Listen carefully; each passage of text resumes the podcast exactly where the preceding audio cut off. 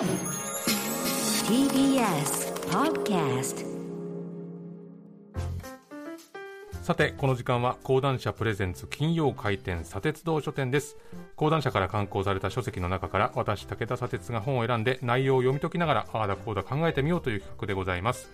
今月はですね去年の4月に刊行されまして18万部を超えるベストセラーとなっている生物はなぜ死ぬのかという一冊を取り上げておりますが今日はその著者で生物学者の小林武彦さんをお招きしておりますよろしくお願いしますよろしくお願いします。本日はどうもありがとうございます。よろしくお願いいたします。この本にあるプロフィールからご紹介させてもらいますと、小林さんは東京大学定量生命科学研究所の教授をされておりまして、生命の連続性を支えるゲノムの再生機構を解き明かすべく、日夜研究に励んでいると。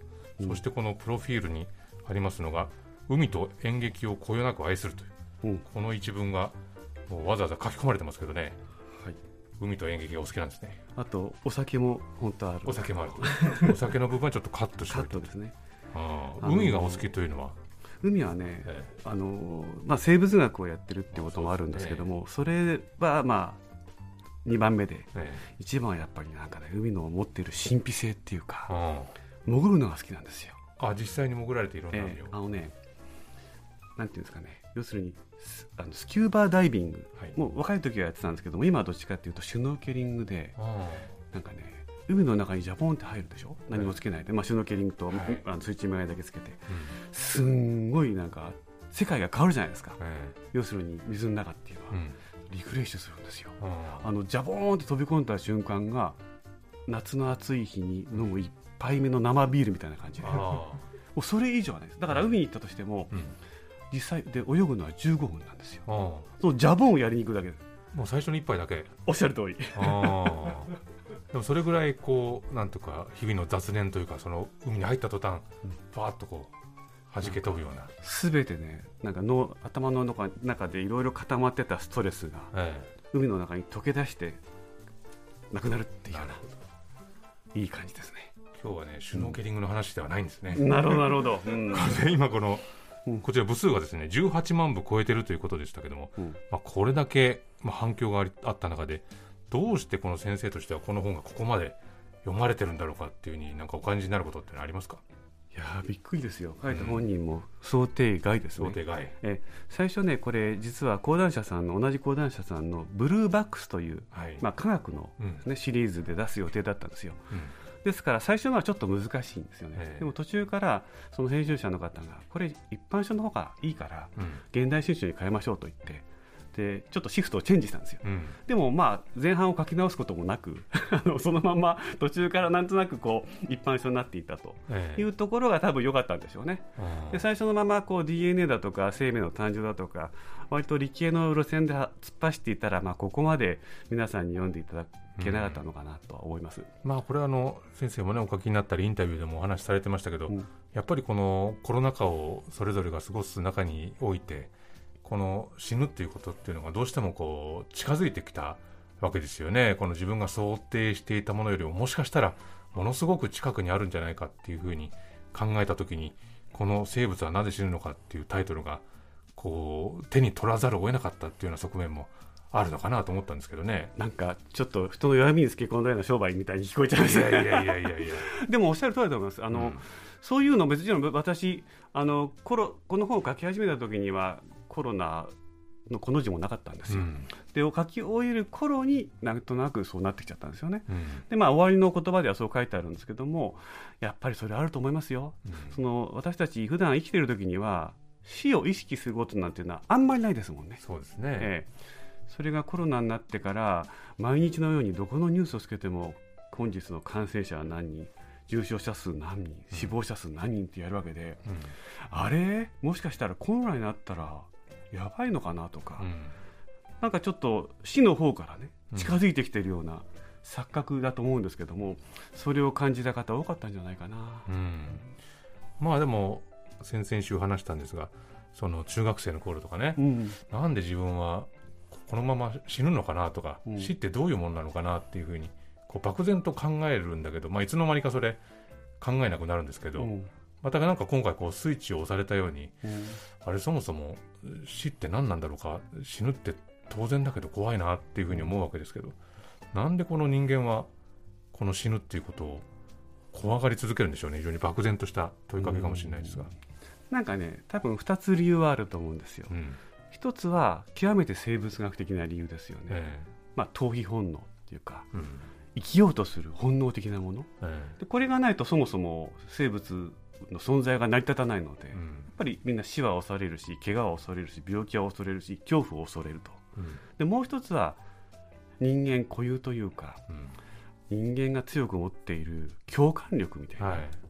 のから来てるんでしょうね。うん、その共感力っていうのはうん当然だけれども、まあ、その知性を持っている人間だからこそその相手の死他者の死に対してそういう気持ちを持つわけですよね。そうですね。そうすると、まあ、人間っていうのはいろんな生き物と比べてもすごくうん。死に対してこう強烈なインパクトというか付き合うのが大変ということでもあるんですかね。そうなんですよ。これがだから社会性の生き物の弱みというか、うん人間って社会性の生き物でしょ？一人で生きていけないんですよ、あのその基本はまずは家族ですよね、うん。家族の絆コミュニティの絆もうちょっと大きい社会の絆。その中でまあうまいことやって進化してきてうん。でこんなにまあ肉体的にはあんまり強くないんだけども、うん。地球の中ではかなりのさばってる存在になってきたわけですよ、だからその絆みたいなのを維持するためにはやはり相手を思ったり思われたりする、うん。まあ、共感力ですよね、うん。要するにこういうことを言ったら相手嫌だろうなこういうことやったら喜ぶだろうなっていうのが分かってないと絶対にうまいこと人間関係を回せないじゃないですか、うん。でそれが強く強いんですよ。うん。まず家族を中心としてでその強いってことはその絆を失った時にの恐怖だとかうん。あるいは自分が死んだ時に例えば子供だったりあのパートナーだったりうん。家族だったり友達だったりはすごく悲しむだろうなっていうのもまたこれも想像できるわけなんですよ。ええ。と死ねないなとかうん。怖くなっちゃうなうんというのがもうすごく強くなるんだと思いますよ。うん。あのまあ、このご本の中で今その地球っていうのはこの生き物生物の大量絶滅時代にうん。突入しているんだというようなこともお書きになっていてそれプラス、まあ、人間っていうのはちょっといろいろとやりすぎちゃったんじゃないかっていうようなこともね、うん。お書きになっていて、まあ、もしかしたらこのままいくと人類はダメになっていくのかもしれないっていうようなこともお書きになられてますけどどう人間どうしたらいいんですかねこれからね。難しい質問でございます。ねえあのー楽観的にいきたいんですようん私個人的には。えただテレビ見てると悲観的になる材料ばっかりですよね。えなかなかニュース見てうん頭から最後まで見てよしって思えるニュースってあんまりないですよね。ないですよ。うんあの日本の政治家の人の言動を聞いてもあれあれあれって思うこともあるしうん。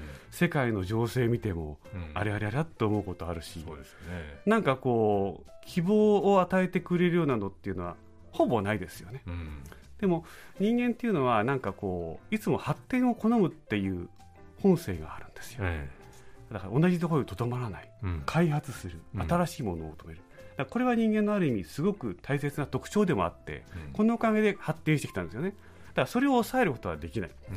ただその方向性がこれから重要だろうなとうん。思います。方向性。方向性が。それはどういう方向性なんでしょうね。もう私はもう2つしかないと思ってるんですうん。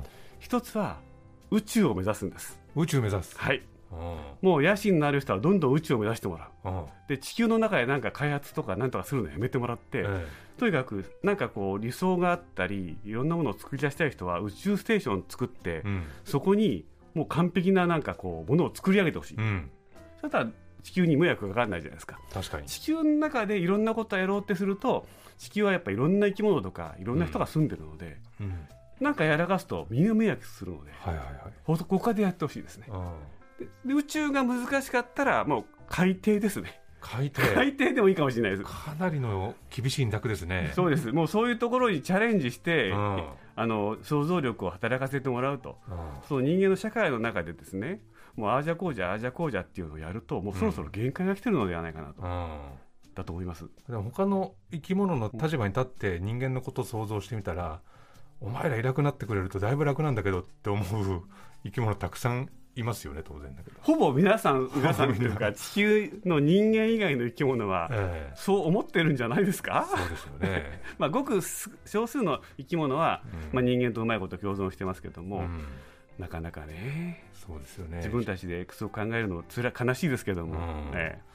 じゃあまあこれからは宇宙か海底かと。そうです、いう二択ですね、えじゃあ皆さんどちらを選ぶかとい、いうことでございますけれども、えー来週はですねあの今小林先生がこう取り組まれているゲノム再生機構若返り機構とかですねどういうことを取り組んでいらっしゃるのかとかですねまたいろいろなことをお聞きしていきたいというふうに思っております。